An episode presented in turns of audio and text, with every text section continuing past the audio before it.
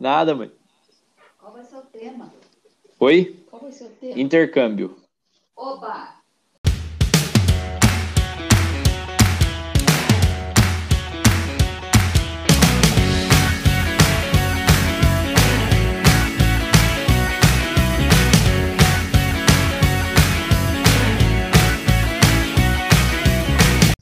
Fala galera, tá começando mais um Sabe o que eu acho? O podcast que te leva pro mundo sem você sair de casa. Uh!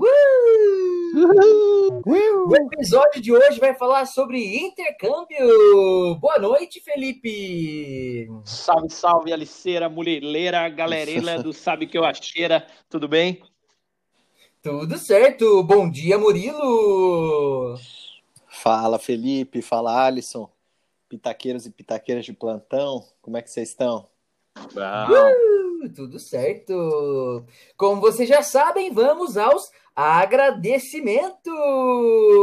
Hoje, é- hoje é dia 20 de outubro, estamos gravando num dia 20 de outubro, e eu queria falar aqui um obrigado para algumas pessoas que da nossa audiência rotativa que mandaram um Boa. abraço para a gente aqui. Eu queria mandar um abraço então para Natália Maria, ela que ficou por muito tempo sem mandar um, um alô pra gente, a gente sentiu falta. Obrigado, Natália, de você ter mandado seu comentário aqui. É, mais uma vez, muito obrigado. Queria mandar um abraço também para Nívia Verges, que sempre está mandando um baita comentário. Ela que quer ser convidada para o meu casamento e para a festa do aniversário do Felipe, depois de ter ouvido o nosso último episódio sobre como organizar uma festa. Queria também mandar um abraço para Sheila Ferreira, ela que ficou feliz em ter recebido um abraço nosso, um super abraço de novo para você, Sheila. Queria mandar um Boa. abraço para Aricelli Rossi, que é ouvinte, Arichele. ela é ouvinte anônima, sempre acompanha, mas nunca pediu um abraço, então vai aqui um abraço para Aricelli Rossi. Queria mandar um abraço para o meu grande amigo virtual Túlio, ele que veio com um comentário maravilhoso sobre o nosso último episódio, sobre o episódio que falou sobre gerações. E sabe o que ele falou, galera? Que na visão dele, não é a tecnologia que vai diferenciar essa geração da próxima. Ele disse que é o desapego familiar. Cara, eu fiquei intrigado com isso. é, fiquei pensando que realmente, né, quanto a- à medida que a gente está evoluindo, parece que o desapego familiar está ficando cada vez mais nítido. Não sei se vocês também têm essa, essa impressão, querem compartilhar alguma coisa sobre isso. Eu concordo, craque. Pode seguir. Ótimo. Eu acho, que é um, eu acho que é um baita tópico para a gente discu- discutir aí, segundo a nossa rotatividade de temas aí, como a gente falou de conflito de geração e família faz duas ou três semanas, daqui 18 semanas a gente pode discutir esse tema, mas já entrou na lista aqui, hein, Túlio? Muito obrigado, meu amigo. Um abraço aí, hein? Túlio sempre contribuindo com a gente. Um abraço para você. Queria mandar um abraço para Mai Carmelo, ela que falou que está ouvindo os nossos podcasts e achou muito legal. Ela ouviu, na verdade, o podcast sobre animais, esse podcast, que é esse episódio que já é antigo na minha visão, mas olha aí como, como é legal, né? As pessoas ouvem seu podcast depois de muito tempo. Então, um abraço para Mai aqui. Também queria mandar um abraço para Bruna, que falou que a gente deveria falar, fazer um episódio sobre segredos do mundo feminino. Ia ser, no mínimo, engraçado, na opinião dela. E ela também falou que poderíamos falar sobre terapias alternativas, que seria um tema muito interessante. Fica aqui para o nosso gestor de conteúdo, ele que faz a captação aqui de quais são os próximos temas e faz a curadoria dos temas antes da gente realmente investigar alguma coisa, o Felipe Bira. Queria mandar também um abraço para o Naruto e entrar agora já no acontecimento na história. E hoje, muito diferente do que eu venho fazendo nos últimos episódios, eu vou falar de um acontecimento que aconteceu em 21 de outubro de 2008. Um- algum palpite? Ah, eu sei. Crise. Vai, vai. 2008? Errou. É o Lehman Brothers é, pediu a falência. Ah, erraram. Foi o lançamento do sistema operacional móvel Android. Olha, que loucura. Queria trazer Que esse, loucura, hein? esse comentário aqui. Antes de eu Melhor dizer... essa- sistema operacional, né? Ah, ah, É. tem um episódio aí que dá pra gente discutir sobre isso. Talvez isso possa entrar aí no tema. O que é melhor? iOS, iOS ou Android? Android. Ih, você ia tomar tem- um pau, Bira, que você nem sabe. E tem os discípulos do Xiaomi também. É, agora. Xiaomi pega- é, Xi- Xiaomi é Android também, né? É, é. É, é, é. Mas, Bom, mas, mas se for por celular, dá briga. Samsung, Apple e Xiaomi. é, olha aí, olha aí. Podemos fazer, podíamos fazer um dia sobre marcas em geral. Olha, pra gente discutir tacar o pau em algumas marcas. Eu tenho um monte pra tacar o pau. Vai falando que eu tô anotando, hein? É disso que o povo gosta. Miau!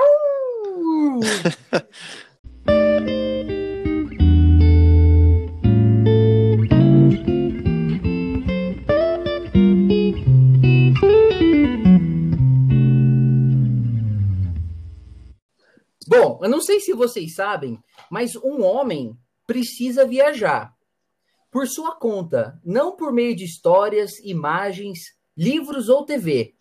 Precisa viajar por si, com seus olhos e pés, para entender o que é seu. Para um dia plantar as suas próprias árvores e dar-lhes valor. Conhecer o frio para desfrutar o calor. E o oposto. Sentir a distância e o desabrigo para estar bem sobre o seu próprio teto. Um homem precisa viajar para lugares que não conhece, para quebrar essa arrogância que nos faz ver o mundo como imaginamos, e não simplesmente como é ou pode ser, que nos faz professores e doutores do que não vimos, quando deveríamos ser alunos e simplesmente ir ver. Vocês sabem quem falou isso? Obviamente não fui eu, estava lendo aqui. É, quem é meu amigo sabe quem é esse cara, porque eu sou um grande fã, em especial dessa citação dele. Quero ver. E o Val Harari. Vinícius de Moraes, Toquinho. Bom, claramente vocês não são meus amigos depois dessa. Eu tô lhes retirando o título de meus amigos, mas foi o Amir Klink que falou isso. É Ele- verdade. Ele, É. que é um grande velejador, é, acho que o Murilo pode até dar um pouco mais de detalhes. Ele que já trouxe o Amir Klink para a faculdade dele, alguma coisa assim, né, Murilo? É, então, e por incrível que pareça, ele é economista, você acredita? E eu sabia disso. É. Ele faz, o Bira, ele faz econometria lá para calcular as rotas. O Bira Pia. Ah, para, o cara é na- navegante. Você acha que ele vai usar esses- essas metodologias Navegante. meia boca aí, porra? É, eu não sei Porra, se vocês sabem. falar porra. Porra foi uma boa, boa palavra pra eu falar. Sorry, audiência. É, E, e saiu da linha. você perdeu total. Peguei ar igual o G. Um abraço pro G, inclusive. E, inclusive, a gente passou lá na ilha particular dele, né? Quando a gente foi para Paraty, lembra? É, O isso foi o que nos contaram, né? Eu não sei se eu acredito muito É. nisso. Assim como a ilha do lado era do Steve Jobs. Mas é, diz a lenda que, que Amir Klink tem uma ilha em Paraty, onde ele estaciona o seu veleiro. É, não sei se isso é verdade. Quem for amigo do Amir Klink, manda um abraço para ele, pede para ele citar o nosso arroba sabe o que eu acho na- nas postagens dele. Mas vocês sabiam que o Amir Klink fez a travessia do Atlântico é, num, basicamente numa canoa? Na verdade, foi a ah, eu remo, já tá? fiz tudo. Foi a remo. Ah. Foi a remo, não Eu foi uma canoa, era um puta barco específico lá, mas ele fez a remo. Quero ver ele fazer mano. isso com o chefe dele buzinando a semana inteira nas costas dele. Tá pistolito! Um Tá. abraço aqui pros meus chefes. Tomara que eles ouçam, que eles ouvam. Aí vai, aí vai ser da hora. Vai ser bom, vai ser bom. Bom, caso eles falem com você, Bira, a gente já pode pensar numa alternativa de intercâmbio! Uh! Boa! Queria colocar você, já que você, já que você deu a letra, eu queria falar Vai. com você. Qual que é seu lugar de fala? Você já fez o intercâmbio? Você vai fazer o intercâmbio? Você sonha com o intercâmbio? Aonde você tá nesse episódio de hoje? Cara, vamos lá. Eu não fiz intercâmbio na, na faculdade, acho que eu devia ter feito. Foi uma oportunidade que eu deixei passar. Acho que o Ciência Sem Fronteira ainda não tinha pegado no, no breu ainda na- no Brasilzão aqui, eu acabei não fazendo, tal. Falei, ah, depois eu faço e nunca fiz. Você que, É. se, for- você que se formou em 1985, né, por volta desse ano, dados os seus 60 anos de idade. É, não, daí teve isso. É, eu tive uma experiência que eu falo, essa aí foi quase um intercâmbio. Eu fiquei 23 dias na Colômbia. Eu viajei só em um, em um único país, conheci bastante a cultura, comida, povo local, costumes, é, várias cidades. Eu considero como um mini intercâmbio ali. Gosto muito da Colômbia. Um abraço aí para a nossa audiência colombiana. É, Ah, você pode. Tenho- Manda, manda esse abraço em espanhol aí, cara. Se a audiência é colombiana, abraço. você vai ter que mandar um ratatá aqui pra galera. Un abrazo para mis amigos de Colombia que viven en, en Bogotá, en Medellín o en San Andrés que hablan inglés, pero bueno. Amigo, Wi-Fi, amigo. E é isso aí. E, e que mais? Eu acho que eu tenho, tenho vontade, acho que hoje acho que eu não faria um intercâmbio, mas eu moraria fora do, do país, só que eu tenho vontade de morar uns dois, três anos assim e voltar. E, e agora a oportunidade que eu tô tendo de fazer um, um mestrado talvez se encaixe nisso, porque depois de concluído o mestrado, se eu conseguir, né? é, Se tudo pode surgir certo. algumas oportunidades nesse sentido aí, porque quando você tem, acho que esse nível de estudo aí, acho que algumas portas de pesquisa acabam se abrindo mais facilmente do que na no mundo corporativo convencional. Uhum, tá ok. Ô Murilo, você- você conhece um pouco da história de onde surgiu o intercâmbio, essas coisas ou não? Não, não conheço. Eu vou te contar antes de perguntar para você se você já fez ou se você tem vontade de fazer um intercâmbio. A ideia básica do intercâmbio, ela começou a florescer mesmo depois da Segunda Guerra Mundial. Na verdade, lá na década de 20, bom, antes disso, vou falar um pouquinho antes disso até. As famílias mais, abasta mais abastadas, elas costumavam mandar os seus filhos, né, é, pra, em especial na Europa, para visitar outros países e, e estudar em, nas insti- instituições é, que eram mais aclamadas na Europa para ter tipo, um nível de estudo mais elevado e blá blá blá, tudo isso. Mas, de fato, essa movimentação de pessoas em busca de é, vivências em outras culturas, ela começou muito depois da Segunda Guerra Mundial na Europa, em especial porque a sensação que a Europa tinha, que as pessoas tinham, é, é de que faltava conhecer um pouco da cultura do outro para deixar de julgar. Em especial os alemães, eles queriam viajar é, e ir para outros países para que eles quebrassem aquele estigma que tinha sido criado sobre como eram os alemães. E eles acharam que essa, esse tipo de experiência ia ajudar na compreensão dessas outras culturas e, na, e em quebrar um pouco dessa barreira que existia na figura do alemão ou da alemã convencional. Então, basicamente, começou depois da Segunda Guerra Mundial e a Cruz Vermelha é, foi um Deutsche Kreuz em alemão, uh, foi quem começou foi quem começou a realmente falar para essas pessoas irem viajar. E existe, na verdade, também na Alemanha, um, é, um grupo de adolescentes, jovens cristãos, que, que começou a criar hostels no mundo e para receber essas pessoas. Eles primeiro, primeiro eram recebidos na casa das pessoas que, que, que é, aceitavam né, espontaneamente receber essas pessoas, mas depois começou a criação dos Youth Hostel, ou seja, os. É, a, é, como que é? Não é abrigo. Albergue. Albergue. Albergue da juventude, isso. Muito bem. E aí começou Boa. um pouco disso. E basicamente foi assim que começou essa coisa do intercâmbio. E eu queria perguntar para você, Murilo, você teria vontade de fazer um intercâmbio? Cara, eu, eu, hoje eu tenho mais vontade do que eu tinha na época da minha faculdade. Eu, se eu pudesse voltar, na época eu faria intercâmbio. Porque a minha faculdade, né, eu sempre quis terminar logo a faculdade. Eu achava que, é, sei lá, eu tinha claro na minha cabeça que eu ia terminar a faculdade, já ia começar a trabalhar, ou já depois já ia tentar montar o meu negócio. E eu acreditava que quanto mais rápido eu terminar a faculdade, mais rápido eu ia chegar nesse objetivo, né? Doce engano, doce ilusão, que até agora Hum. não, não montei ainda. Mas, cara, analisando assim, se eu, se eu pudesse voltar, eu faria com certeza, cara. Minha irmã chegou a fazer, ela foi pelo Ciências Sem Fronteiras, ela ficou cerca de seis meses lá na, em Portugal, em Lisboa. É, tive amigos também que fizeram, então, assim, eu vejo pela experiência deles também que foi muito bom, assim. Então, esse é mais ou menos o meu lugar de fala aí. E, e ô Murilo, é, você consegue falar pra gente qual que é o, assim, né, tal, eu não sei dos nossos ouvintes, mas qual é o objetivo? Se você fosse parar para pensar hoje, qual é o objetivo principal de um intercâmbio?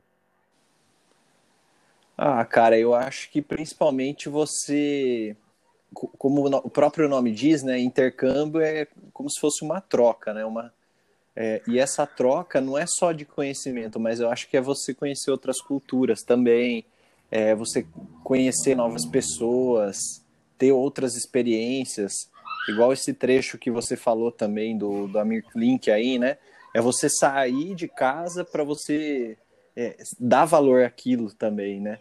Então acho que isso é um pouco do, da importância do intercâmbio. Tá legal. Ô Bira, é, Oi. se você fosse listar dentro dos benefícios do intercâmbio para a formação humana, o que, que você listaria assim como as principais características que podem ser desenvolvidas e que o intercâmbio possibilita de desenvolver em formação humana mesmo, assim, para quem faz o intercâmbio? Cara, eu acho que um, o principal aspecto ali é você conseguir se virar e, e fazer seus corre, como diria o, o poeta aí. Eu, tem muita gente que, antes do intercâmbio, ou, ou até mesmo na, na faculdade, dependendo como é, a pessoa não tem muita noção ali de, de dinheiro, de, de finanças, ou do que tem do que, ah, como que eu, eu preciso resolver tal documento, tal. Sei que não é na realidade de muita gente, mas boa parte das pessoas que conseguem fazer intercâmbio cedo não tem muita noção disso, acaba sendo muito bem amparado pelos pais ali. Eu acho que o intercâmbio ele dá um bom choque de realidade para você começar a resolver suas coisas, correr atrás e eu acho que até para você se envolver em, em, outras coisas. Acho que no intercâmbio, por exemplo, se você não corre atrás de um grupo de tal coisa que você goste, ou de tal estudo na, na faculdade que você está fazendo, ou na escola tal, nada vem, porque você é um ser estranho ali. Tipo assim, ah, não vai ter um, um amigo seu que vai te convidar para, sei lá, jogar bola. Cara, você quer jogar bola ou quer jogar basquete com os caras lá, você vai ter que procurar um grupo, se entrosar para isso. Eu acho que esse é um, um bom aspecto. E eu acho que também a, a questão de de entender, acho que o nosso lugar no, no mundo e como sociedade, sabe? A gente, acho que tem uma, às vezes acaba sendo um pouco enviesado pela, pelo nosso mini mundo aqui. Ah, meu, meu mundo aqui é só o trabalho que eu tenho, é só a faculdade que eu faço, os meus amigos aqui, a minha bolha. E quando você rompe essa bolha aí para novas culturas, outras tradições, que outras coisas são muito mais relevantes. Por exemplo, se você vai fazer um intercâmbio de de trabalho voluntário na, na África, por exemplo, é uma outra realidade que nem passa pela nossa, não passa mesmo na nossa cabeça, porque é algo que a gente não vê nem no noticiário, não vê no jornal, nada, e, e cara, eu, é uma realidade muito diferente e acho que nos ajuda muito a, a, valorizar muita coisa que a gente tem e esquece o, o valor e o quão importante é aquela coisa que pra gente é, é o básico do básico, sabe? Claro, entendi. Cara, o que, você fala, o que vocês falaram, eu acho que eu, eu resumiria é, em, em conseguir trocar um pouco. É, é que eu gosto de pensar é, na nossa cultura como um óculos. Basicamente, o que você faz com, com o intercâmbio é, é trocar a lente desse óculos para enxergar alguma coisa que você não consegue enxergar com os seus próprios com o próprio o seu óculos convencional. É como se você tivesse, sabe, vocês já viram aquele óculos que uma lente é azul, uma lente é vermelha, e aí você lê um texto, você só consegue ler o texto se você tiver com aquele óculos? Sei. Basicamente, uhum. na, eu, eu gosto muito dessa analogia de lente cultural. E basicamente, se você conseguir mudar essa sua lente cultural, ou, ou seja, a lente pela qual o seu olho enxerga o mundo, você consegue é, basicamente mudar o jeito que seu cérebro percebe comportamento, né? E, e para falar um pouco disso, é, tem um caso, cara, esse eu nunca vou esquecer. Aconteceu comigo, eu estava na Espanha e eu estava com um amigo alemão, na verdade, um amigo suíço, e, e a gente estava passeando por lá, né? Vendo uns, uns sites históricos, assim, numa ilha lá da Espanha. E, e, a gente chegou num determinado momento que tinha uma guia e ela estava falando com tanta empolgação sobre aquele sobre aquele lugar e ela falava e explicava um pouco da história daquele lugar e tudo mais. E o cara tava tipo, com uma expressão eh, neutra, assim, né? Na, na minha visão, uma expressão neutra estava olhando, sem sorrir, sem expressar muita opinião, como é característico do modo suíço, né? Vocês acreditam Uhum. que, que essa, essa guia ela parou e chacoalhou ele e perguntou assim: Meu, você não tá gostando do que eu tô explicando, da forma como eu tô explicando? Perguntou desse jeito, questionando. E tipo assim, É, o que, que eu tirei? Pistolou total. O que, que eu tirei dessa situação? E o cara, basicamente, ele tava adorando, só que ele não tava esboçando nenhuma reação. Mas basicamente era um suíço que estava numa ilha espanhola em que as pessoas são muito mais é, calientes, se assim eu posso dizer, e a cultura dele é uma cultura que é menos expressiva. Então, ele estar daquele jeito não significava que ele não estava gostando, mas sim que é, aquela é a maneira, a resposta comportamental que ele dava para uma situação que era empolgante, mas que não precisava de um "Ah, nossa, como a gente, nós latinos, estamos muito acostumados a fazer, né? Eu acho que nós também Uhum. teríamos um pouco dessa, dessa impressão. Eu tive muito dessa impressão quando eu morei na Alemanha e quando eu morei na Suíça, de que as pessoas não se empolgavam tanto com as coisas quanto eu me empolgava, ou pelo menos não expressavam isso. E eu acho que um pouco da importância dessa lente cultural é em perceber como a outra pessoa enxerga a situação e como ela reage a alguns, a alguns comportamentos. Então, eu acho que um dos grandes benefícios do intercâmbio, acho que pode ser traduzido como essa lente cultural. Então, eu gosto muito dessa analogia e acho que ela ajuda a, a enxergar a realidade de uma outra maneira. Mas a gente falou no começo do episódio é, um pouco sobre momento de vida, né? Eu queria saber de vocês. Obviamente, vocês já passaram pelo ensino médio, já passaram pela faculdade, e em teoria, né? Se a gente fosse pensar assim, racionalmente, vocês já estão empregados. Não sei se, será que faz tanto. Eu acho que vem um pouco das perguntas. Será que faz tanto sentido fazer intercâmbio agora, depois que eu já me formei, já estou trabalhando? E eu queria saber de vocês. Existe um momento certo, Murilo, para fazer intercâmbio? Cara, eu acho que não tem momento certo, mas o que eu vi, pelo menos das viagens que eu fiz internacional, assim, é, o que eu vi bastante são dois momentos em que as pessoas é, fazem, não sei se pode chamar de intercâmbio, mas assim, que saem do seu país e vão é, viajar pelo mundo. Um desses momentos é logo depois que sai da, do ensino médio, então eu encontrei bastante gente assim, novinho, sabe? Tipo 18 anos, 17, 18 anos, até uns 20 anos, que não tinha nem feito faculdade ainda e estavam rodando o mundo, estavam conhecendo vários países. É, e aí você citou no, no começo aí de, dos alemães, né, cara? Eu vejo muito alemão, por assim, qualquer canto tem alemão. É impressionante, cara. E assim, de todas as idades, desde jovens até os mais velhos, sempre tem um alemão por perto.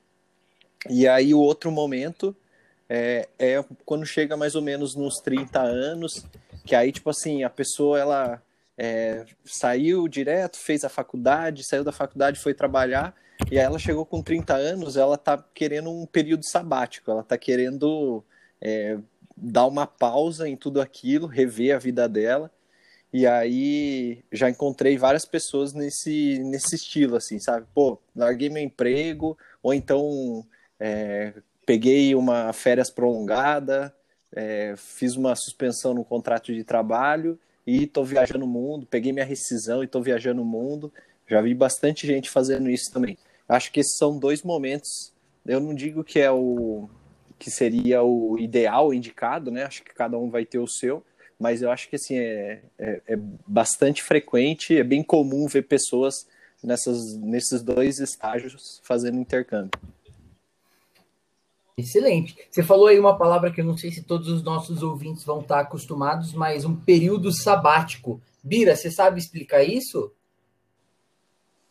Cara, eu acho que eu sei, não sei se eu sei, mas eu acho que eu sei. Fala aí. Que é quando o cara, o cara tá cansadão já, não quer mais esquentar a cabeça, né? O cara quer relaxar, principalmente do trabalho ou da função que ele ocupa, seja até de, de pesquisa, empreendedor, empresa privada, e o cara fala assim: vou tirar um período ali só para descansar, curtir, passear, refletir sobre a vida.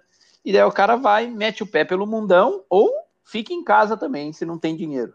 Então, São as opções viáveis. É isso aí mesmo, é tempo de recuperar energia e basicamente cuidar de si mesmo, né? Para ou para sei lá, para se dedicar a um projeto pessoal, talvez, mas é, é isso Essa- aí mesmo. Sabático vem de sábado, né? O dia do descanso. Ah, olha aí, esse cara aí do Olha. conteúdo em português. bom, é muito Murilo. bom, muito bom, Murilo.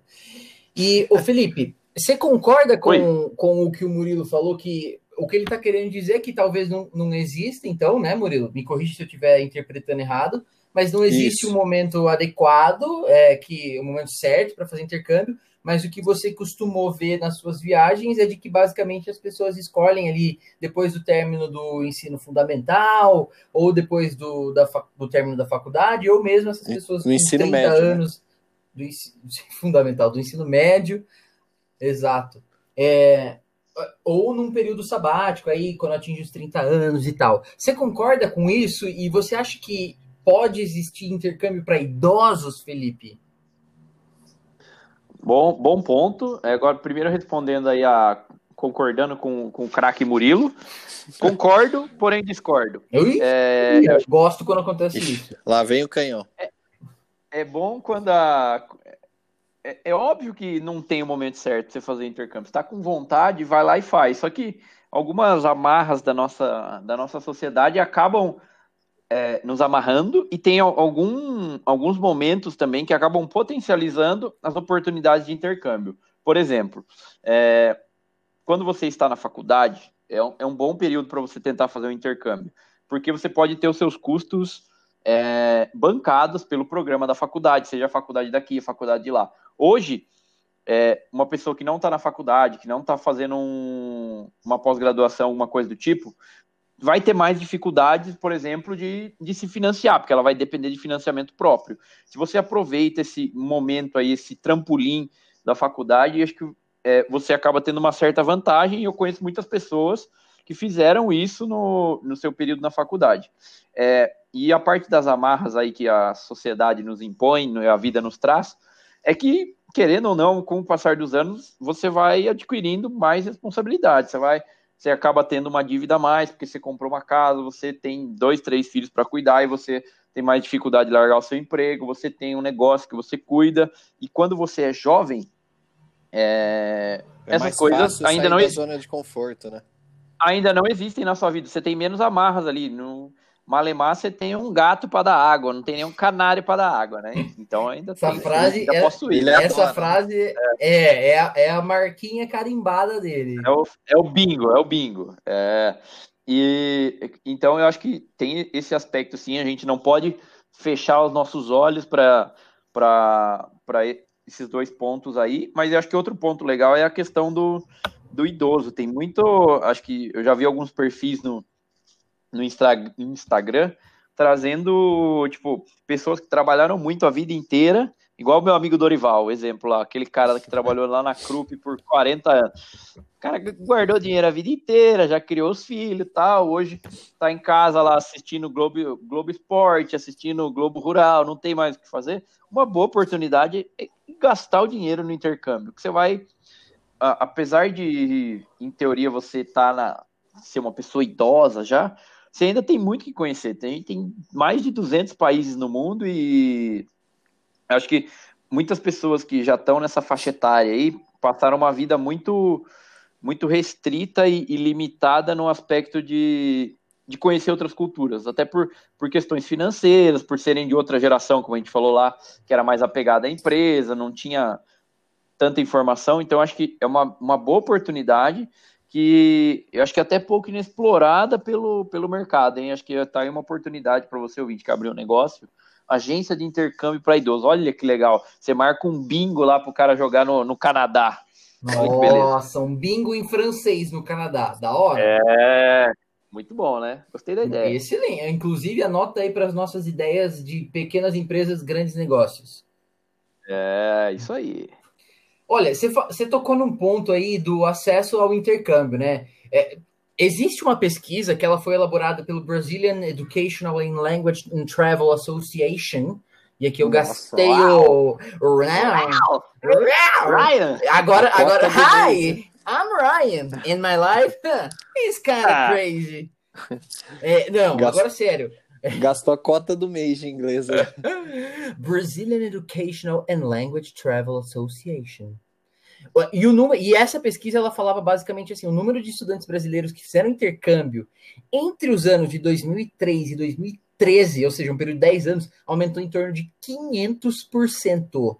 Cara, é muito aumento. É, é, é assim, é, é exponencial esse aumento para 10 anos, eu acho bem, bem acentuado aí esse aumento.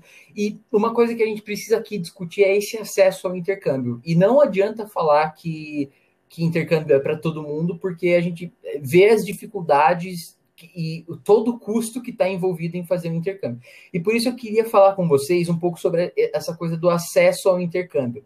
É, obviamente que não existe só um caminho para fazer o intercâmbio, a gente já falou aqui um pouco de ensino médio, mas qual, qual de fato são as. Assim, se a gente puder dar um pouco de é, amplitude para o nosso ouvinte perceber aonde estão algumas possibilidades de fazer intercâmbio e como a gente pode olhar para isso.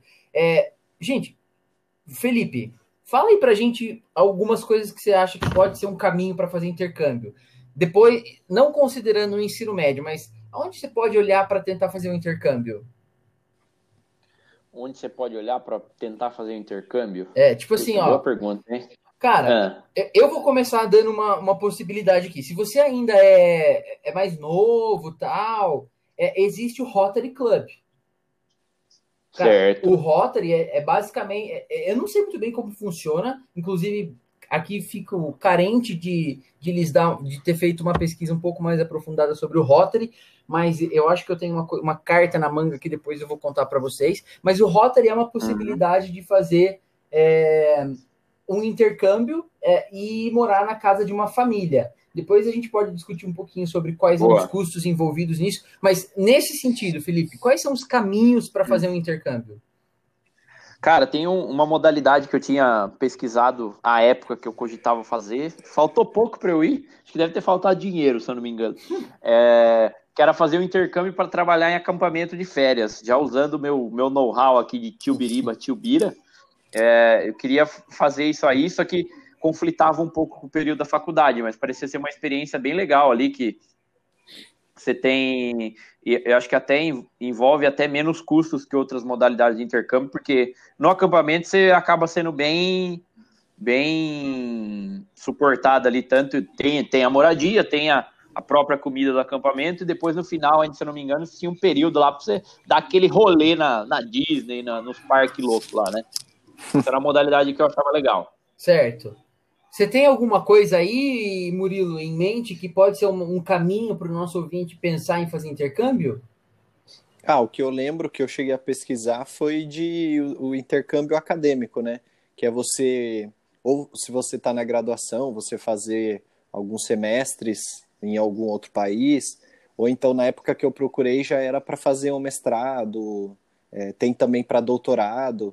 Inclusive tem, é, tem universidades que todo mês, todo, todo mês não, né? Todo semestre abrem vagas, tem vagas específicas para brasileiros tal. Então, o que eu lembro assim é essa parte é, voltada ao, à parte acadêmica. Certo. Eu lembrei de mais um, Aliceira. Fale. Que talvez eu, talvez eu não concorde muito, acho que a gente até conversou sobre que é aquela, aquelas modalidades, quando você está fazendo uma pós-graduação, uma MBA, o cara fala, ah, vem fazer um módulo aqui de duas semanas no, Summer. em Boston por uma, uma bagatela de 20 mil dólares. Summer Caralho, School. ficar duas semanas.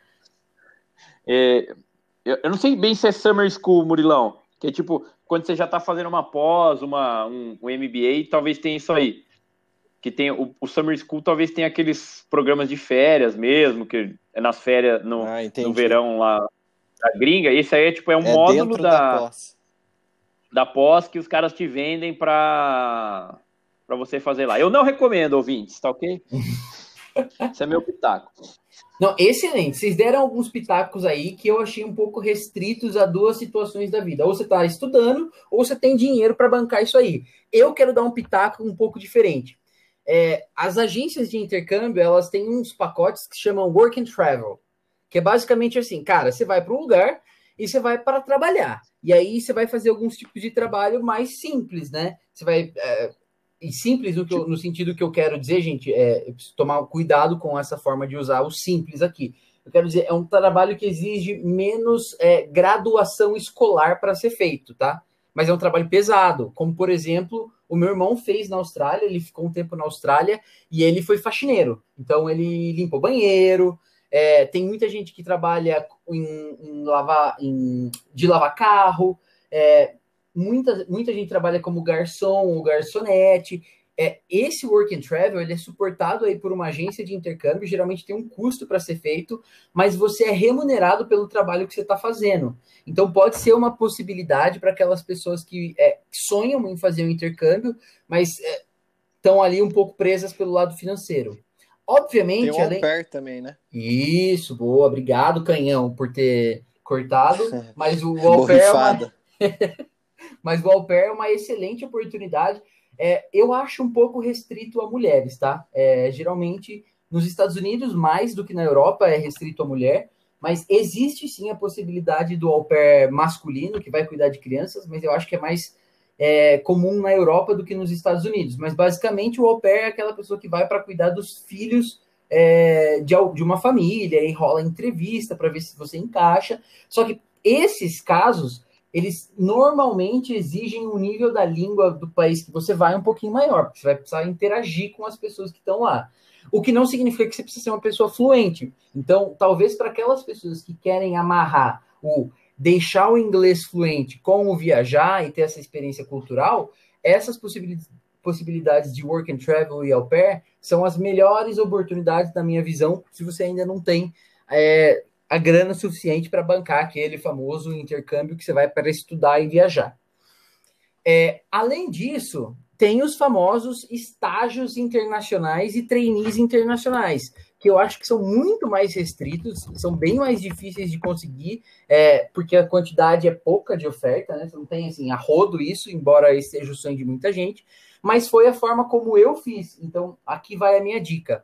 É, eu contei isso já em outros episódios, mas eu fazia estágio numa empresa aqui no Brasil e eu consegui basicamente fazer um programa de treininho na, nessa empresa em outro país.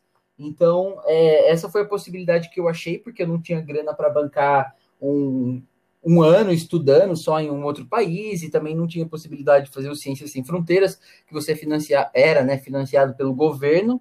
É, então, essas possibilidades de encontrar uma empresa que, que talvez tenha esse tipo de programa de intercâmbio é, corporativo, vamos dizer assim, é, é uma possibilidade para você ser expatriado, talvez, e aí é, é, é, uma, é um caminho também que pode ser perseguido aí se o seu sonho é fazer um intercâmbio. Deixei de falar alguma, algum caminho possível o intercâmbio? O que, que vocês acham?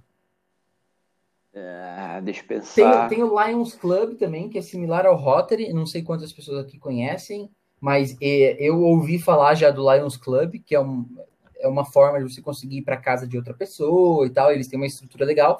Ah, importante. Se você está ouvindo o nosso episódio e você acabou de começar a faculdade, ou você ainda não ouviu falar, tem a IESEC, que é uma organização. E é verdade. É. É, é uma organização estudantil que basicamente ajuda a encontrar trabalho voluntário em outros países e você consegue aí viajar para outros países e conseguir fazer o seu intercâmbio trabalhando de forma voluntária. Então essa é uma super possibilidade se você ainda está na faculdade, vale muito a pena você olhar para isso também. Só que é um pouco paga, né? Até, até onde eu me lembro, acho que você tem que botar uma grana também. Não sei quanto, mas acho que sim. É, eu acho que custa menos caro do que se você for fazer um só para estudar mas é, porque aí você tem o suporte, em teoria você vai para ajudar a fazer alguma coisa, né? E aí você aprende ajudando, basicamente, e convive com outras Ah, nossa, esqueci de falar desse. Tem um da Disney. Não sei se vocês já ouviram falar desses programas da Disney, que você vai trabalhar na Disney. Já. Mas é basicamente como um estágio, né? tipo isso. O que, que vocês Mas o... que que vocês estão rindo?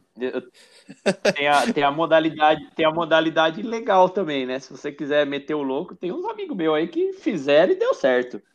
Os caras estão aí sobrevivendo, andou com o coiote, atravessou igual o Armir Klink aí, o, o oceano de, de barco, de fragata, mas os caras estão tão lá morando fora tão bem. Acho que é uma, uma, outra, uma outra opção. Eu tinha lembrado de mais uma, mas você me borrifou e daí eu esqueci, velho. Ó, Catupa. Que era o. Eu já entendi o motivo da risada, seus tontos. Porque eu tô falando basicamente muitas vezes, é isso? Basicamente é isso. Se, se os, nossos, os nossos ouvintes ainda não tinham nem notado que eu tinha falado basicamente cinco vezes, e vocês estão anotando aqui que eu falei já cinco vezes, em só uma fala. Cinco vezes mudar. cinco, né? Eu vou colocar um sinônimo de basicamente aqui no Google só para só para procurar. Sinônimo, sinônimo. Pode ir falando. Enquanto você procura aí, é, não sei se você tinha comentado aí antes, mas tem a questão de você fazer voluntariado, né? Então, eu, eu vi isso lá na África, tinha gente que ia tanto para ser voluntário em comunidades carentes, como também em centros de recuperação de animais. Então, você podia fazer um voluntariado, meio que tipo, você trabalha e aí eles te dão um abrigo e comida, sabe? Um esquema assim. E aí você acaba pagando mais o, a, a passagem de ida e volta, né? O transporte ali, e se você quiser gastar com mais alguma coisa. Mas eles te garantem um teto e a comida. Eu, pelo menos que eu lembro, uma diferente era isso. E, e eu, eu gosto muito da possibilidade que o Biriba falou, de meter o louco, né? Vai, junta uma grana, mete o louco e, sei lá, vai viajar aí, vai achar emprego. Não posso falar fique legal, mas fique legal um tempo. Espera. Procura seus documentos, suas raízes lá na Europa, espera o Exato. carteiro passar e tira a cidadania. É. É, tem esse caminho também para fazer o intercâmbio. É verdade, é um bom caminho esse. Depois a gente até pode chamar um especialista que fale sobre isso. Muito bem, meus amigos, nós já falamos aqui de algumas dicas. Acho que isso aqui já foi pitaco nosso, né? Já dá para servir como pitaco, classificar como pitaco. Quais os caminhos para fazer o intercâmbio? Mas eu queria falar agora sobre um. Beleza, eu decidi que eu quero fazer o intercâmbio. Para que país eu vou? Como que eu escolho o bendito do país, Murilo? Ah, eu acho que a, a língua aí acaba sendo o principal fator de, de entrada, né? Se você é, não sabe nada, nenhuma língua, eu acho que compensa ir para um lugar mais fácil. Por exemplo, minha irmã, ela não sabia inglês espanhol, né? Não sa- sabia o básico, ela acabou fazendo intercâmbio para Portugal. É, só que também, assim, eu enxergo por outro lado, tem gente que faz justamente para melhorar o inglês ou aprender espanhol. É, mas eu acho que a língua aí acaba sendo um fator aí providencial para você escolher o país. Uhum. E com isso você concorda, Bira? Ah, concordo um pouco aí, mas. Nem tanto. Ele, ele tá pistola, Ele quer né? discordar, ele quer discordar. Na, na verdade, na verdade, fala de novo aí, porque eu tava distraído, não prestei atenção, vou ser Não, sincero. eu falei que a língua é, é um, um dos fatores aí para escolher o país, para onde você quer fazer A língua. É. Ou que outro Ah. fator considerar nessa hora? Cara, eu, eu acho que é importante você considerar a questão de, de gosto. Você fala assim, ah, cara, eu gosto de, de culinária, vai, sei lá, para para Itália. Eu gosto de meditação, yoga, vai na, na Tailândia. Eu acho que isso é um- até uma lição que, num livro que eu estava lendo, que o, o autor trazia, que principalmente em viagens, assim, a gente, é, acho que era até naquele negócio lá da- das redes sociais, mais ou menos na mesma época. A gente perde muito tempo ali tirando foto do lugar, pensando que foi e tal, ou, ou fazendo check-in ali no- nos pontos de interesse, e a gente às vezes não experiencia, experiencia ou, ou vive a cultura do, do país. Então, acho que um bom guide ali é tentar achar algum país com, com afinidades e, e coisas que você goste ali para visitar. É, por exemplo, se você quiser ir para a Alemanha e você gosta de usinagem, lá tem as melhores máquinas de usinagem do mundo. Então é uma boa oportunidade. Nossa, tem tanta coisa Cara, boa, você você- foi falar de usinagem. Você gosta de, de Pokémon, cara, vai pro Japão e assim por diante. Eu acho que tem, tem um bom fator aí de, de gosto e a língua, é, apesar de ser um, um primeiro ponto ali, eu acho que a, a prática e a vivência que você vai ter no dia a dia do, do intercâmbio, claro, aliado ao estudo, você consegue contornar. Acho que é mais muito mais válido você conseguir e se você conseguir vincular esse processo de de, de escolher algo na cultura do país ali que, que você goste, o processo de aprendizado da língua acaba ficando mais fácil. Porque você fala assim, ah, estou fazendo uma coisa que eu gosto aqui, não, não vou estar tá sofrendo lá, ah, estou aqui na aula de inglês, vou ter que hoje assistir o cricket lá na, no Paquistão, sabe? Então, melhor você escolher um negócio que você goste mesmo. Tá certo. É, eu queria falar do, do, do aspecto preço, né? E cotação da moeda. Isso ainda é bastante relevante. Por exemplo, eu sei que eu quero aprender melhorar o inglês, que é basicamente é, acho que é, é, é, o primeiro ponto das pessoas. E eu falei basicamente de novo, então essa potencial, potencialmente foi a sexta vez, mas fundamentalmente, ou essencialmente, ou substancialmente, sobretudo, é, o custo é importante ser levado em consideração. Por que, que muita gente vai para é, o, o, economista, Murilo? Por que, que muita gente vai para a Irlanda? Ah, a Irlanda, o custo-benefício lá é mais barato, né? O custo de pro... vida. Os programas de estudo lá são mais baratos, né? Se você vai numa agência Isso. e vai ver quanto custa para ir para Irlanda, em geral é mais barato. É. é, então, porque assim, tanto o programa de intercâmbio em si, mas acho que também o custo de vida, né? De, de você gastar menos com alimentação, com transporte, essas coisas, acaba sendo menor lá. Ah, entendi. Eu acho que esse fator aí. E, e aí, igual você falou, né? Por exemplo, em inglês, você tem uma gama grande de países para você fazer intercâmbio para aprender inglês, né? Você Chegou o quiz, o quiz do país. Nós vamos fazer aqui agora, essa hora, chegou a hora da gente vai. fazer aqui uma rodada de cada um vai falar um país que a pessoa pode fazer intercâmbio e falar inglês para os nossos ouvintes terem a dimensão da mar de possibilidades que é isso, tá? Então, é, ganha o quiz, na verdade, perde o quiz aquele cara que fica cinco segundos aí na rodada sem conseguir falar um país. Ok? Tá ok? Ok. Como okay. eu lancei o jogo, eu começo. Estados Unidos. Malta. É, África do Sul. Austrália.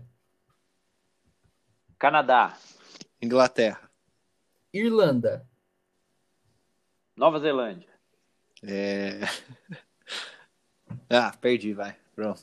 Uh! Ok, mas é, esses são alguns dos países que você pode pensar se você quiser falar e quiser aprender inglês. Obviamente que vai ter um pouquinho mais de dificuldade se você quiser ir para a Irlanda, porque o inglês dos irlandeses é mais difícil de entender. Mas nada que, né? Vamos combinar. É, dá para superar. É, meus amigos, e as amizades no intercâmbio? que, que vocês pensam sobre isso, Felipe Bira? Se você tivesse num intercâmbio, é, você ia fazer amizade com brasileiro? Cara, essa questão é complicada. Essa daqui né? eu joguei pra você é... porque eu sabia que você ia achar complicada. Ah, pá, você me conhece como poucos. é... Mas, cara, eu, eu tenho dificuldades em responder essa questão, porque eu acho que num primeiro momento é sempre bom você ter uma, uma rede de contatos ali, um suporte, até para você pegar algumas dicas, algumas manhas tal. É, só que eu acho que não muito. É, tem alguns amigos meus que moram ou moraram com outros brasileiros todo o tempo que ficaram no intercâmbio. É, eu, olhando daqui, eu acho ruim. Só que conversando com a pessoa, eu vi que ele teve uma puta de uma experiência também em, em, aprender a língua, tal, ter contatos com outras pessoas. Talvez não seja tão restritivo, talvez esteja sendo um gaiato aqui falando de longe, mas o meu pitaco seria tentar se envolver mais com pessoas da própria cultura do país ou até com, com outros intercambistas. Eu até que menos, eu gosto mesmo da ideia de você fazer mais amizades com pessoas do local, sabe? Acho que aí a, valoriza um pouco, potencializa uh, os tipos de experiência que você, que você vai ter. Porque se você vai fazer um intercâmbio no Canadá, por exemplo, e daí você fica amigo de um, de um sei lá, de um argentino, é, a, a chance de você e ele conhecerem um lugar que tem a culinária canadense, cultura canadense, é menor do que você tá direto com o canadense, sabe? Apesar de você poder conhecer coisas da Argentina e ser mais amplo, se você tá focado na cultura do país que você tá indo, eu acho que procurar um nativo de lá é melhor. E você, o Murilo, chegou sua hora da revanche. Você concorda com isso aí? É, eu concordo com o Bira. Craque Bira. Ah. Toma essa, ô Já achei, já achei que ele ia meter um discordo completamente, craque. João Basiquinho aí, número 18, E18. Não, eu concordo porque, cara, às vezes você, você até procura outras amizades, mas você acaba caindo com o brasileiro no final das É contas. uma praga. É, É igual o corintiano, é formiga. é, e ainda mais assim, é, quando você, vamos supor que você está indo para um país para aprender inglês, aí o seu inglês não é tão avançado. Quando tá uma rodinha de nativos que falam a língua daquele país, né? É, cara, fica muito difícil você entender o que, que eles estão conversando, porque eles conversam rápido, ou às vezes tem alguma gíria local, e aí por não entender o que eles estão falando, você também não fala nada, e aí você acaba meio que ficando excluído da rodinha, né? Se não forem pessoas ali que se preocupam em te incluir na, na conversa, mas você acaba ficando excluindo. E aí acaba sobrando outro brasileiro que também tá perdido lá no, no meio da roda, né?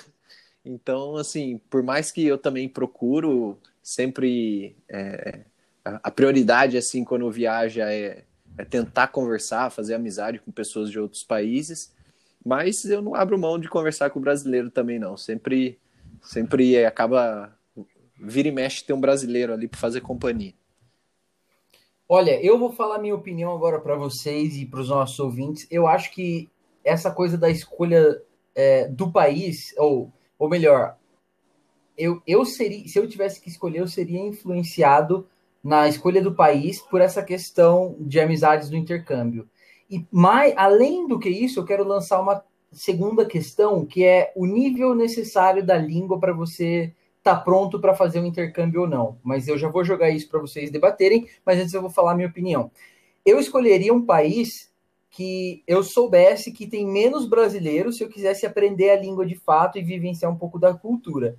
E eu escolheria com muito cuidado, muita cautela e parcimônia é, a agência de intercâmbio, se eu estivesse fazendo por uma agência de intercâmbio, é, aonde morar e para onde ir. E se eu estivesse fazendo por conta própria, eu provavelmente ia querer morar numa casa em que não tivesse nenhum brasileiro. Eu ia tentar escolher isso, porque eu acho que essa forma é, te joga numa situação em que você realmente precisa exercitar a língua para conversar com as pessoas. E, cara, e aí é se jogar mesmo, ir pro mercado e falar e se expor. E isso me traz um pouco da questão do nível de língua necessário que você precisa para ir fazer um intercâmbio. Eu é, acho que você precisa atingir um nível de maturidade linguística aí na da língua que você está pleiteando aprender fluentemente, para que você não chegue lá e fique perdido, porque o pessoal está falando muito rápido. O que não significa que você precisa necessariamente ser um fluente na língua, mas eu acho que o entendimento básico, é, básico não, né? Talvez até um entendimento intermediário da língua vá. Eu não falei basicamente, foi Foi uma básico. variação. Vocês estavam, vocês Tá estavam no aguardo, né? Tô me policiando agora aqui. É, Ô, eu, Catupa, eu. Pode falar. eu lembro de, do Jorge, nosso amigo, né, que foi fazer intercâmbio lá em Dublin. E aí eu lembro que ele morava lá numa casa de brasileiros, mas eles tinham uma regra lá que tinha um, um dia da semana, sei lá, um, um período específico, ninguém podia falar português, só, só podia falar inglês. E aí quem falasse pagava uma multa ou tinha alguma penalidade. Então acho que isso também, tipo, se não tiver como evitar os brasileiros e você quiser treinar a sua língua, aí acho que vale a pena também fazer algum tipo desses joguinhos aí ou desses combinados. Ó, excelente dica do Murilo. Muito bom, gostei dessa. Boa. Essa daí faz ajuda a driblar essa coisa do estar no meio de muitos brasileiros ou falantes do português ou do espanhol, né? Uhum. A menos que você queira aprender espanhol. Ótimo, meus amigos, ótimo. Basicamente, podemos pular para o próximo bloco.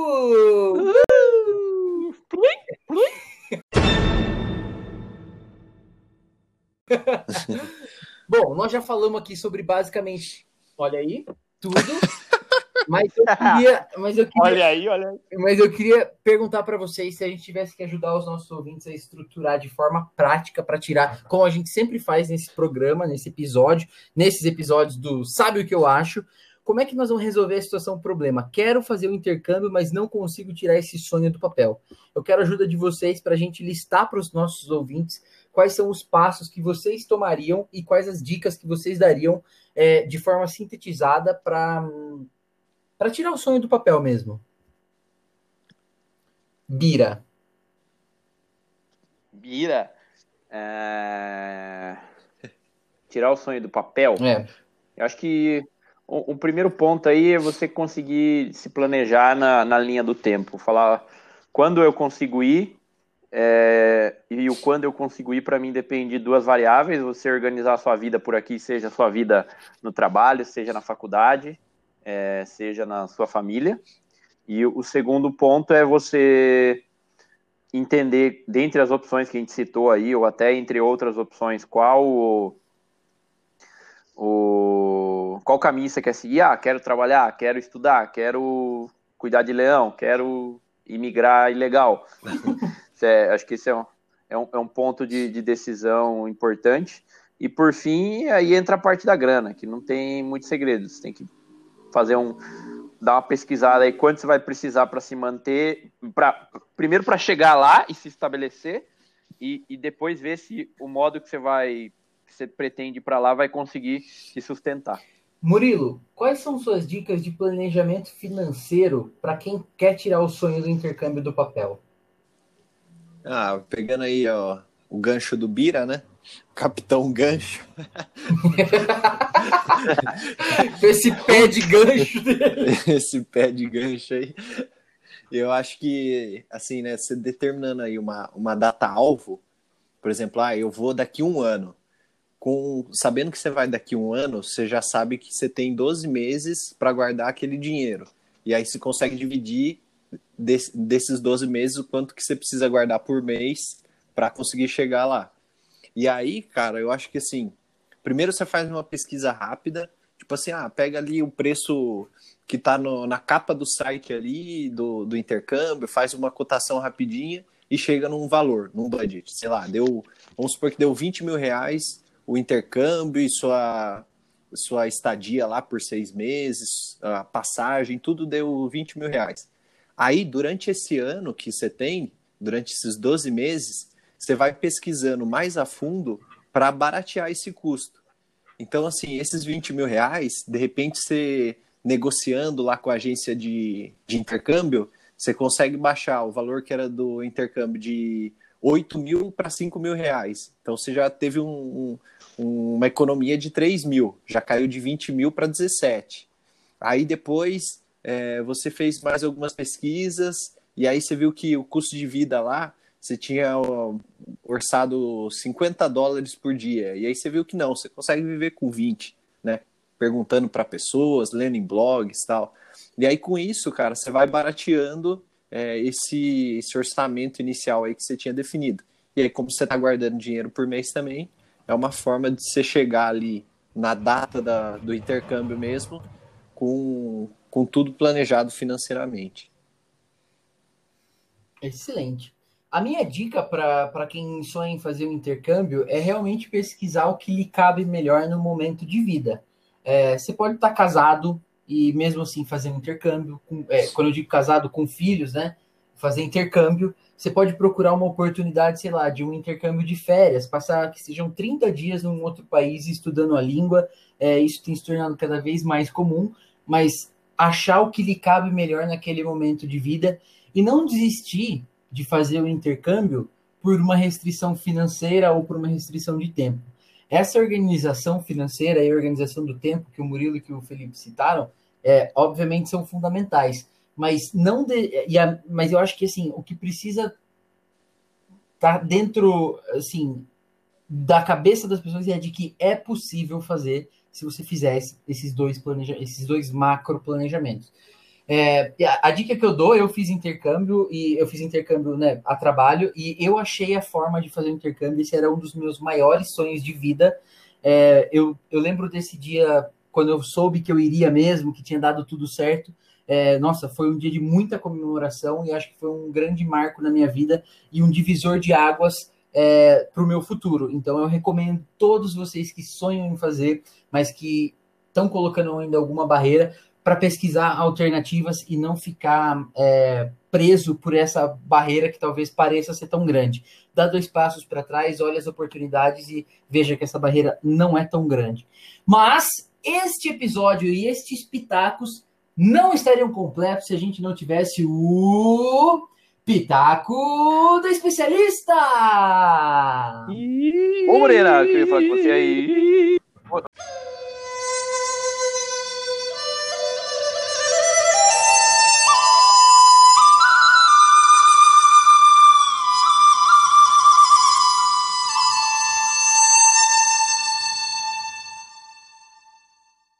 dia, boa tarde ou boa noite, meus amigos e ouvintes do Sabe Que Eu Acho. Tudo bem? Cara, que honra. Antes de, antes de mais nada, quero agradecer o convite e a oportunidade de que vocês estão me dando de estar passando um pouco do, do meu ponto de vista, contar como foi minha decisão de, de fazer o intercâmbio e dá, deixar alguns pitacos aí, né? e para quem, quem não me conhece, é, eu sou o Jorge, nascido, nascido e criado em Itatiba, São Paulo. Morei em, em quatro países e atualmente eu estou em Londres, na Inglaterra. E, caras, eu recebo muita pergunta de gente querendo saber como que é fazer intercâmbio, como começar e tudo mais. E, bom, eu vou contar um pouco de, de como foi para mim tomar essa decisão. Eu espero que, que ajude a tirar algumas dúvidas aí, dúvidas aí do pessoal também. É, eu vim por conta, quando eu resolvi sair do país, eu fiz algumas pesquisas com agências, países, e cheguei à conclusão que, cara, você não precisa de agência, você não precisa gastar dinheiro com isso. É, é um gasto desnecessário, porque a agência ela vai te colocar dentro do país ali, eles te oferecem moradia por uma semana, e depois disso você tá por conta. É você por você. Então eu prefiro. Eu preferi, a minha escolha foi ir por conta a única coisa que eu peguei na, por agência foi a, as passagens, porque eles conseguiram uma taxa de estudante para mim. E para mim não, né? Na verdade, eu acho que qualquer agência que você for, agência de passagens, e falar que você tem que estudar e tudo mais, comprovar que você tem que estudar, eles te vendem a passagem a um preço de estudante sai mais barato você comprar a passagem desse jeito do que você ir numa agência de viagem e comprar com eles a passagem para intercâmbio. Entendeu? A passagem normal por conta, com, com desconto de estudante, é muito mais barato do que você ir numa agência falar que quer fazer intercâmbio e comprar com eles. E eu escolhi Dublin por, por alguns motivos. Por alguns motivos. O primeiro foi o idioma, obviamente. Eu queria a fluência no inglês. Meu foco sempre foi esse. Então, tinha uma lista de alguns países que aceitam é, estudantes brasileiros. E Dublin foi a minha escolha pelo custo-benefício também. Porque se você for olhar os outros países, o custo para estar estudando é muito mais alto quanto para a escola, para moradia. Às vezes o custo de vida também acaba sendo um pouco mais caro do que um outro país. Se bem que por aqui é tudo meio que, que tabelado, os preços não foge muito o custo de vida. Mas você vai ter uma diferença no aluguel, você vai ter uma diferença na condução, que você vai para a escola, entendeu? Você vai ter uma diferença no trabalho. Muitas coisas dessas variam. Tem países como a Irlanda, você pode trabalhar, tem países que você não pode trabalhar. E então a Irlanda acaba sendo realmente assim, do meu ponto de vista, né, de mais muita gente, que não tem condições de, de se bancar num, num país ali estrangeiro, ainda mais com, real desvalorizado, não tem condições de se bancar ali por um certo período de tempo num país e precisa, precisa estar trabalhando também nesse meio, nesse meio tempo. Então a Irlanda acaba sendo a melhor escolha. E, cara, por incrível que pareça, a quantidade de brasileiros que todo mundo fala assim, ah, mas Dublin tem muito brasileiro lá. Isso foi um ponto positivo para mim, para estar tá, tá escolhendo o país. Porque, pensa comigo, você vai chegar num lugar que. Não sei se você estudou no Brasil ou não, mas você chega num lugar ali que você não fala bem o idioma, você não conhece, o clima é diferente, as pessoas têm um, um approach ali diferente. É, é, é difícil você chegar num país onde você não conheça ninguém, não tenha ninguém assim que você possa conversar. É, não que seja impossível, claro que dá, mas no meu caso, por ter brasileiros lá e alguns conhecidos já, é, facilitou muito para mim a escolha de, de Dublin. E também eu tinha. Meu planejamento era ficar um, um período de tempo maior. Então eu sabia que ter brasileiros no, no país não seria uma influência negativa para mim. Mas caso você esteja pensando em ficar um, menos tempo, fazer um intercâmbio menor, às vezes de alguns dias, algumas semanas, poucos meses, não sei quais são seus planos. É, mas caso queira ficar um prazo de tempo menor, eu não sugeriria Dublin. Não sugiro Dublin. Nossa, fugiu a palavra. Mas enfim, é, pelo mesmo motivo por ter bastante brasileiros. Se você vai ficar pouco tempo, é, fugir um pouco de brasileiros é, seria a melhor escolha. Algumas outras cidades da Irlanda mesmo, como Cork, Galway, é, são cidades bem legais também, onde a Irlanda você tem todos os benefícios que tem em Dublin, a mesma coisa, só que não tem tantos brasileiros, né? E, cara, isso foi que eu estou compartilhando aqui com vocês, né? Foi o meu caso, como eu cheguei nessa escolha. Claro que vai variar para um, para outro. Alguns não vão gostar disso do país, outros vão gostar daquilo e como você é uma escolha bastante pessoal de você que está deixando uma, algumas coisas para trás em busca de outras coisas, você tem que escolher bem, pesquisar bem para onde você está indo, para não ser um desperdício de tempo e de dinheiro, né?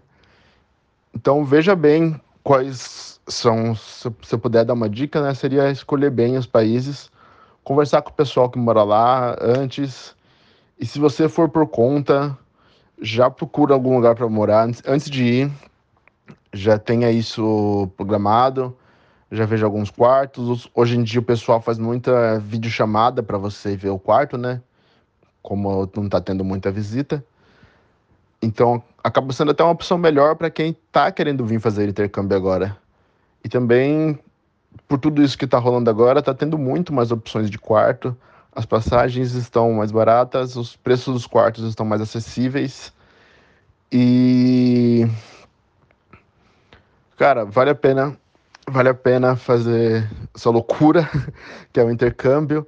O Catupa já passou por isso, já fez intercâmbio também, ele sabe dizer que não é fácil, não é. Se você acha que quem intercambista vive mil maravilhas, mora na, na gringa e só se diverte, cara, não é nada disso. Você sai da, da sua casa, você sai da sua zona de conforto, que é os seus países, que é que é os seus países, que é o seu país. Você sai ao redor dos seus amigos, das pessoas que falam o seu idioma e vai para outro lugar. Então, cara, é muito mais difícil do que a vida que eu tinha no Brasil. E eu acho que muita gente vai concordar comigo que a vida de intercambista no intercâmbio é muito mais difícil do que a vida que ele tinha antes. Mas vale muito a pena, muito a pena. É um mar de aprendizado todos os dias e você cresce muito como pessoa, como profissional. E, meu, se você tá na dúvida se vai ou não, só vai. mete a cara. Se você se arrepender, volta, cara, volta. O Brasil é um paizão muito bom para tudo. Também ele vai estar sempre de portas abertas para voltar. Então, mete a cara, arrisca. É, não vai ser fácil, você vai errar, vai acontecer tudo isso, mas vai ser prazeroso, vai ser gratificante e você vai evoluir muito como pessoa. Então, a dica para mim é que a dica que eu posso dar é só vai.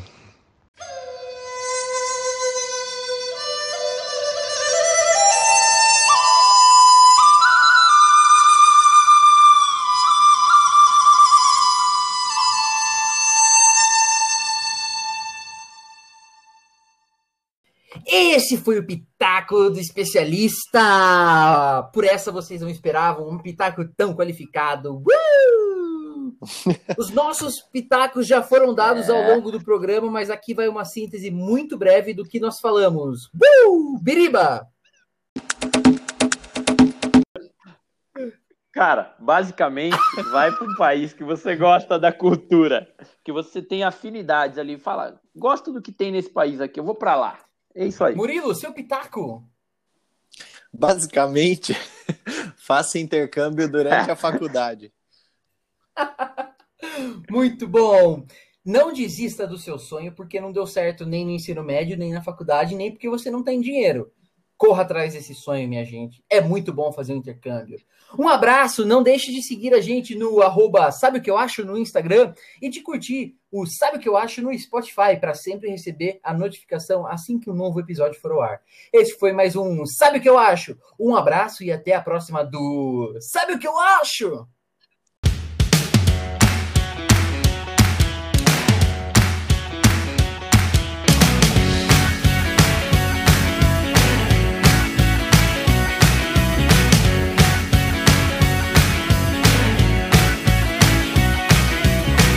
Vai para um país Joguei ele na fogueira. Total.